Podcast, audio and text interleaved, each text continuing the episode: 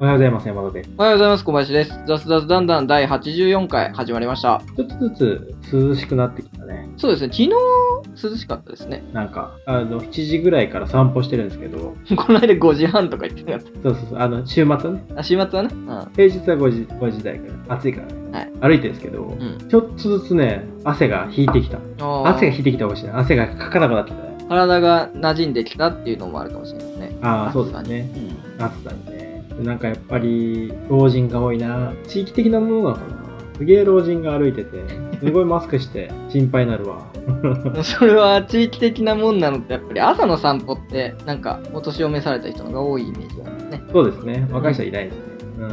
あ、しゃあない。しゃあないですねうん。は山田さんはあれですか週末シェアされてたんですけどレンタルオフィス検討されているはいは感い。じですうん、と思ったんだけど、やっぱり、家にある程度集中できる環境を作っちゃったから、いらないっちゃいらない。 そうですねなんかディスプレイとか最近買われてましたよねそう。結構でかいディスプレイ買って、机も買って、うん、うんもうなんかもう揃ってますね。なむしろ、今までで一番集中できてるかもしれない。あら、じゃあ、 必要ないかいやいもや し、れない。ないですけどね。いただ、一個あるとしたら、オンオフを切り替えあーづらいっていうのはね。そうですね。そう、なんかずーっとやっちゃうし。なんか、オンになったらずっとオンになっちゃったままで、オフに切り替えないから、頭のなんか、スイッチングをできない状態なんで、それをちょっとなんとかしてうねん。。あうん。あ。まあ、それを部屋で切り替える。ね、書斎じゃないですけど。あーもうなんか、部屋の壁紙の色を変えちゃうとかね、真っ黒にするとかね。 集中できるのかなそれ、 逆に集中できない気がしますけど。確かにね。うどうするんだろう。例えばなんか、会社、自分の会社の、あのーオフィスを解約しようかなと。ん。おで、まあ、解約に動いてるんですけど、ーうん。結構ね、まあ、どこもそうなんだけど、あの事前に通知しないといけないんだよね。あのマンションとかもそうだけど、マンションとかだったら1ヶ月前通知とかじゃないですうか。ん。あの何商業的な、商業的なじゃない、オフィスとか、事務所とかの場合って、結構6ヶ月とか、うん長いケースが多いですよねあ、そうなんで すね。そう、で6ヶ月前に言わないといけないから、今から6ヶ月後って言って、3月とかなんですね。でもうこですね。はい。日が変わっちゃうっていうか。結構やっぱりね、長期的な、あの、まあ、事業とかもそうだけど、オフィスとかもちゃんと長期的な目線で考えないとしんどいなって思いましたね。で特に今、何、はい、ろんな会社がリモート、リモートを言う。はいあの、オフィスの価格崩壊が始まってるみたいなうん。言われてますけど、そうなってきた時に今までだったら居抜きで入ってくれる企業とかがあったから、現状回復とかも引き継げたんですけど、はい。ちゃんとね、あの、内装とかやった場合も、うん。今もう誰も入んないね。ああ、そうなるんですね。それがきついですね。現状回復費を払うの。なんか家とかだったらね、数万円、高くて数万円だと思うんですけど、はい数百万円レベル、数千万円レベルになって くると、ちょっとね、わー、 嫌だなーってなっちゃうよね。しょうがないですよね、せっそこは。そう、しょうがない、しょうがない。しょうがないですけどね。うんだからなんか、誰か入ってくれる人がいるのであれば、お願いします。 誰に話誰に話しかける。まあでもそのね、出てくまでに半年あるんであれば、頑張って探したらもしかしたら、そうそうそうそう。その間に見つかあるるかかももししれれなないいでですすねね。。そうただなんか引き継ぎを引き継ぎじゃないかその何居抜き、はい飲食とかでもそうだけど居抜きを嫌がるケースとかあるじゃないですかオーナーさんとかが。うん例え、ば飲食とかで何カフはェいすごいおしゃれなカフェやってたところにの次にラーメン屋入るってなると匂いとかもあるうん。し居抜きがやっぱり難しいケースとかもあるみたいですね飲食とかでも。うん事務所とかもなんかすごい安定的な事業をやってた会社の後に いつ潰れるか分かんないような会社入られると困っちゃうからね そういうのもなんかあってなんかいろいろなんか居抜きってハードル高いみたいですうね、ん。うんまはあその辺、うん、検討しつつ難しいですね。い、もしよろしければ借りていただければと聞いてる人でね、あの、事業運営してる方いらっしゃったら、はい100坪ぐらいなんで 70坪ぐらいか70坪ぐらいあと神田でご興味あればお願いしザまズすザズダンダンまでご連はい絡いただければ。はい、めちゃめちゃあの単価やあの家賃安安くないな今なんか上がってるみたいですねうん我々が借りた時5年前ぐらいってそれなりに安かったんですけど、はい今坪単価で1万円以上上がってるみたいですえね、ーまあ、コロナのま前までなんで今はどうなってるかわかんないですけど、う渋谷とかももともと2万5千円ぐらいはい坪単価、まあ、それなりのグレードで坪単価2万5千円ぐらいだった物件が今もう4万、まあ、コロナ前で4万5万ぐらいしてたんですけど、うん恵比寿ガーデンプレイスみたいなあのちゃんとしたところでさえ3万5千円とかへえそう考えると結構高いよね渋谷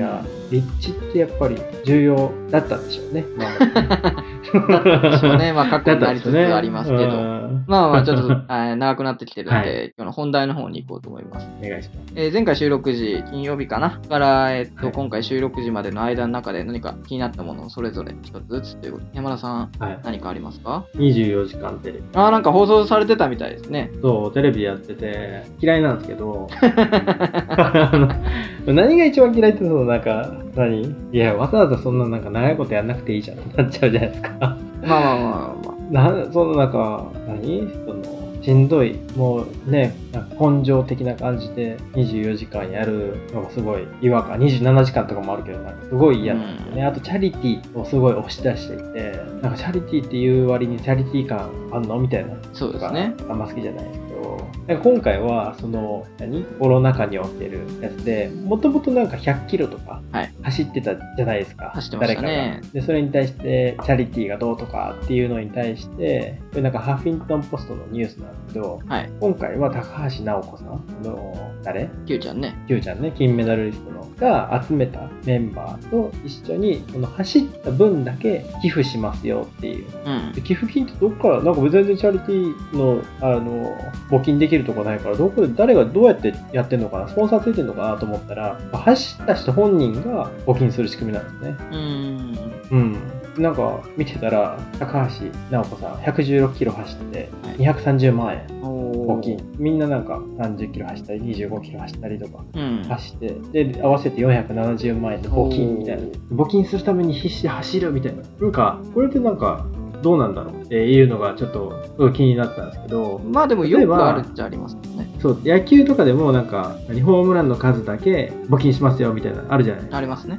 うん。うん、あれはいいんですよ別にホームランはその実際に開催されてうんプロ野球の枠組みの中でみんなあの何やらざるを得ない やらざるを得ないって誰だあの普通に実施される試合の中で行われてまあまるあまあチャリティーだから、いいですけどこれわざわざ走らなくてもいいじゃんみ たいな募金したいんだったら募金すればいいじゃんっていうこれでなんか他の人たちにこうあの募金してっていうので共感を生んでいくんだったら分かるんだけど、わざわざ自分でなんか募金するために走るみたいな。もうちょっとなんか違うやり方あるんじゃないかなと思ったんですけど、どうなんですかねこれなんか、あの、賛否両論みたいこれな。もしやるんであれば序盤とかね、例えば中盤とかにその、まあ高橋尚子さん1キロ走るごとにあなただったらいくら課金しますかみたいなのをもうその場でパってあーネットからね募金とかできて、はいはいはいで最終的に走った分に応じて引き落とされますみたいな感じにしたらもしかしたらよかったかもしれない。ああ、ちょっとゲーム感覚、ね。そうそうすると走ってうる選手たちも、選手っていうか ランナーの人た確ちかにもな走りながらどんどん溜まってきてる、その1キロあたり確のかにあなたの、あなたの1キロあたりの総募金額はこれぐらいになってますよっていうのが徐々に上がってきたりすると嬉しいのかなっていうのはありますそねうだよね。だから頑張れば頑張るほど、なんか、よりレバレッジ効いて、いっぱい募金できされるみたいな。そっちの方が絶対いいよね。チャリティーってそんななんか感じかなそとうそうなんですよね。額も額でそんななんかね、116キロも走ったけど、ね。まあだ からこれチャリティーィーランではなくただのドネーションランになってるのが引っかかってる感じですかねそうそう、引っかかってたんですね。うん。で、なんかコロナだから、みたいな、なってるけど、うん別になんか今今までとそんな変わんない気がするんだよ ねだからもうちょっとなんかやり方があったんじゃないかなみたいなねそんな深くねなんかこの人たちがどういう意図で、うんそもそもあんま好きじゃないから見てないんだけど どういう意図なんかわかんないよねこうやって募金の仕わか方んないですけどまあってどういう感じなんですか、なんかさっきパッと調べたら一応今回のこの『24時間テレビで』えーうん5億5000万募金金額が集まったみたいなんですけど、ああそうなんですこれこの中でどうの言ってたじゃないですかはいはいはいどうやって募金集めたんだろうお全然知らないわこの辺気になるところですああよねちょっと調べとこう全然知らないあじゃあこの走ってる以外にも集まってるは集まってるんですね集まってるみたいですようーん読売新聞オンラインで書いてある分には総額5億5200万円って書いてあるんで読売テレビでしたよね確か24時う間テレビ、んうん、だから数値自体は正しいもんだと思うんですけどあどうやって集めたんだろうっていうのはちょっと気になるところですね。確かに。いつもの感じだと、うんなんか募金会場になんかあのタレントさんがいて直接なんそうだかねそこ募に金箱、何瓶に入ったお金とかを置受いてけたね取ってとかしてるじゃないですはいはか。いはい。コロナナだとそれディスタンス的にいいのかとかあるんでどうやって集めたんだろうっていうのはちょっと気になるかな。 LINE ページ LINEPay とかできるんだったらチャリティーランもさっきみたいに連動してくれればいいのにっていう。本当だよね。確かに。そう。ちょなっんとか募金額のやつで気になってちょっと、あの、この間、はい RTA in Japan の話をちょっとしたじゃないですか。うん。 RTA in Japan が終わった翌日、先週の月曜から日曜まで、うん。世界的なやつで、サマーゲームスダンクウィーク2020っていうのがやってたんですよ。うん。 SGDQ っていうんですけど、このまあゲーム、はいはい。えーゲームを早くクリアする人たちがひたすらどんどんやってって、で、ドネーションしていくっていう形なんですけど、それに対して。うん。えっと総額が230万ドルなんで2億3万円とか集まってるんですよね。これ、うんあのそのタレントとかじゃないんですよ。ただ単純にゲーム早い人たち、ああ、すごいね。その界隈では知ってるかもしれないけど、ゲーム自体がいっぱいあるから、はいはいはい。その奏者の人がそんな有名かって言われると、どうかなっていう人たちがやってるだけでも、オンラインでこうやって募ったら2億集まるんですよね、2億円。すごいね。やっぱ集合値は強いね。それを考えると、こんだけのタレントとかを使って、うんうん。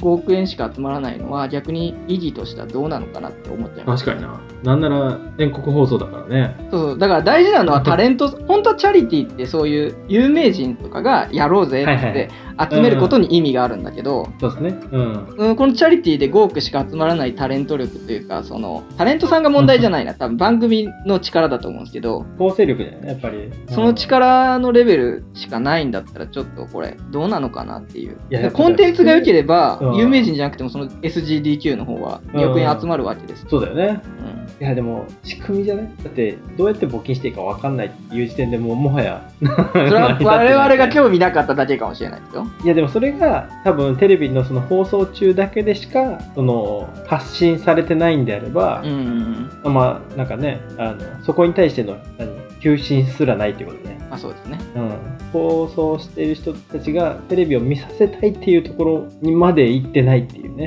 ん、テレビ見てつけたらやってるなぐらいなんじゃない今まあそうでしょうね。なんかあんまり意義感じられないですもんね。なんかいやらしさが目についてしまうようになったとそいううなんかですよ、こそうこそうそにうなんですね、うん、昔もちょっと良かった気がするんだよねちょっとわかんないちょっとわかんな昔もい見てない、ね、昔も嫌いだったから見てなかった、 うんもうちょっと掘り下げれそうではあるんですけど、そろそろあれ時間なんで、じゃあ僕の方のトピックはい行こうかなと思います。お願いしえーっと、先週の土曜日かな、現地時間だと金曜日になると思うんですけど、Apple、Google に対して、エピックゲームズさんが、あの、フォートナイトのはい課金について、まあ、ちょろちょろっと訴訟を起こしている問題があるんですけれども、まあ、それの、あの、初の裁判文書を Apple が公開、公開したじゃない提出したってなってるんですよね、訴訟の。うんうん、まあそれに対してのニュースが上がってたんですけど、これ知ってます、ちょっと揉めてるっていうのは。そうですね揉めてるのは知ってるうんただそんな詳しくは知らないなんかあのあーあれですよね、はいすごい先週とかでそうです、先週。あの消えてたんだよねアップストアから消えてたんだよねそうですね。まあ、ちょろちょろっと概要だけ読むと、まあ、先週の初め、エピックゲームスの人人気ゲームのフォートナイトっていうのが、まあ、アップルのガイドライン違反を犯して、アップルのアップストアから削除されたと。まあ、それに対してエうんピックゲームスが、あれ、独占禁止法じゃないかっていうので、訴訟をまず起こしたっていうのがあって、うんで、まあ、そこで、まあ、いろいろ争点があるんですけど、それにこうしてなのかわかんないですけど、Google の方もストアから削除されて、Google の方も訴えるっていう感じになった状態なんですよね。フォートナイトってコンソールでのゲームもあるそう。よく知らないんだけえっと、一応、この Apple がなんで削除したかっていう話をすると、うん App Store から、は複数のプラットフォームで配信してるアプリに関しては、ど、うん、他のプラットフォームから直接課金してもいいけど、それができるような状態にするんであれば、Apple のところ、Apple のアプリから直接課金できるようにしなきゃいけないよっていうああが決まってて、要するにエピックゲームスが Apple とか Google とかにその手数料取られたくないから、ら課金する際は別のプラットフォームのところから課金してね PC とかななるほどね課金してね、はいはいでもあのゲームだけは別に Apple の使ってもいいよっていう風にしたからちょっと規約違反だよっていうので Apple と Google さんが怒ってるなんかちょいちょいあるよねこの話ねこういう系のフォートナイトに限らずそう昔からちょいちょいあるよねなんかだからこの辺がうんえっとまあ Spotify だったかな Facebook とかも、まあそうだよねっていうので Epic の方支持をしてるんですけどこれが、うんあの独占まあ伏線かな Google うんと Apple の伏線状態に当たるのかどうかあのーっていうのがちょっと気になるところで、なるほどね。うん、どうなんだろうっていう。まあとは、この30%手数料取られるんですよ。その30%が高いのかどうなのかっていうところ、あ、妥当性ってとこです。妥当性が気になる。うん。ねなんか、あの、妥当性で言うと、まあ高いなと思うんだけど、うん。そもそもプラットフォームとしてのその認知度が高いから、はい広告的な要素もあるじゃないですか、んアップサインに載せてるだけでそうですね使えるユーザーが増えるっていうね、そこに対しての広告費用を払ってると思うと、まあ、そそこまであべらぼうに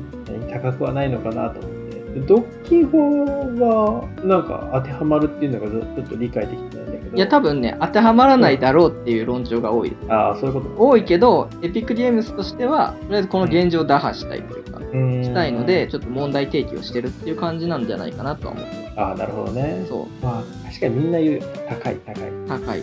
高いけど、でも、Google ス、えー Google ストア ?Google ストアと App ストアの両方でほぼ100%ぐらいなんですよね。例えばスマホに関して言えうんば。うんうんうんだからスマホ使ってるユーザーの全てにアクセスできるっていうことを考えたら別に高くはないんじゃないかなと自分は思ってしまうんですよね。ね。諸場、諸場代ってことですねそうそう、諸話題ですよ。うん。うん。だけど、この諸話題の3、逆に言うとですよ、この30%っていう取り分は、なんか過去の、まあファミコンの時代から続いてるみたいなんですけど、ゲーム業界に関して。えそのプラットフォーマーに対しえてん開発者側が30%支払うっていうのはなんか昔から続いてるみたいなんですけどうん、例えば、任天堂のスーパーファミコンで他社のゲームとかを出したい場合は、任天堂に対して30%払う。そううん。一応このブルームバーグさんの記事からするとまあうんうん任天堂さんソニーさんあとはマイクロソフトさんとかも30%取ってるよって話なのであー逆に言うとその例えば PS4 とか決まっはいたハードに対してうん30%払ってるんだったら誰でもアクセスできるようなこの今のスマホのアプリに対しても同じだけの額っていうのは逆に安いんじゃないかって思えてしまうの確かにでどうなんだろうっていう。あー。だか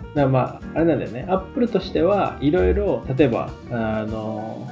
音楽もあれば、ゲームもあれば、うんニュースもあればで、いろいろあるから、あんまなんかその、あの差をつけたくないんじゃないなんかゲームは30%、ゲームは50%、うん他のエンタメは15%とか、なんかその差をつけたくないから、一律30%みたいなのが分かりやすくしてるっていうのはあると思うけど、でもそれがなんか、うん、過去の慣習がそんなずれてないんであれば、なんかそこまで違和感ないけどね。わかんないですね。うん。なんだろうね。えでも今戻ってんだ、これ、ゲーム自体は。ゲーム自体は多分まだ戻ってないんじゃないかな。あ、そうなんだ。その土曜日のアップルの言ってることとしては、あじゃあ、もともとエピックゲームスはフォートナイトをその戻してもらわないと、アップストアに。うん。うちは甚大なダメージを受けるって言って、だけど、だアねップルの人からしたら、あの、規約通りにしてくれれば今すぐにでも復帰できるから、そうする方がいいんじゃないっていうのをあー言ってて、まあ、お互いまあそうだね確かにそうだねっていう感じでは。確かに。まあまあ、時間が経てば経つほど損害的なところはねそう、エピック的にはね、広がっていくからね。一旦損害増やしたくないんだったらうん訴訟を続けつつも規定通りに一旦戻せばいいんじゃないっていうアップルの主張の方が正しいような気がします。正しいな、んみんなハッピーだよね アップル的にもお金入ってくるしちょっとまあこれ、あの話の途中なんでね、うん今後どうなっていくまかあちょっと見たいなとは思ってます。これ多分これの、例えば Apple と Google のストア以外のサードパーティー製のなんか新しいプラットフォームが必要っていう流れになっていくのか。まあまあそれが Steam とかなのかもしれないけど、ゲーム業界で言えば、ゲームだけじゃないので、どうなっていくのかなっていうのはちょっと気になる。確かにね戻すって結構簡単に戻せんのかな直接支払いのオプションを削除するだけって言ってるけど直接違う違う逆に直接支払いのオプション、違う違う、えっと、なんかアップル側がエピックがフォートナイトに付けされて直接支払いオプションを削除すればゲームのアップストア復帰が許可されるあ、外側に行っちゃうんですね。課金しよそうういうとこしとたら。だね多分そういうことですよね。うんでちょそうアップ側じゃなくて、別サイトに飛ぶみたいな感じですかね。ブそういラうこウとザとかに飛んで。うあんうんあ、そいれやがそダこをメだ。やめるっていう話だよね。まあ、であればなんかすぐできそうだよねうん。 面白いな、このあのエピックの人かな、ティム・スウィーニーさん。は普通にティム・クックから来てるメールとかを晒してる ね。い。うん。まあ、わかんないですよね。その辺がい、や僕あああの、その人が、何都合のいいところだけ切り取ってるのかとか、そそうなのんですね辺もまだわからないので、なでんきとちゃもう言えないですけど。あまあまあまあ、雑々してるんで。あ、ちょっとやってみ ます。何を やってみる何をやってみいやいやる課金いですや、かちょっとわ、いやいやフォートナイト自体をちょっと分かってなかったから、フォートナイトちょっとやってみないと分かんないじゃないですか。確かにね、あこう僕もやったことはないいんで、フォートナイトうは。ことね。うん。ちょっとやってみないとな。ってみるか。 やってみますか。やっやってみないと分かんないことはやってみないといけないんでね。皆さんもあの気になったっていうことはやってみてもらって。やりましょう。はい。ということで今日はこの辺で。出ました。本日も楽しんでいきましょう。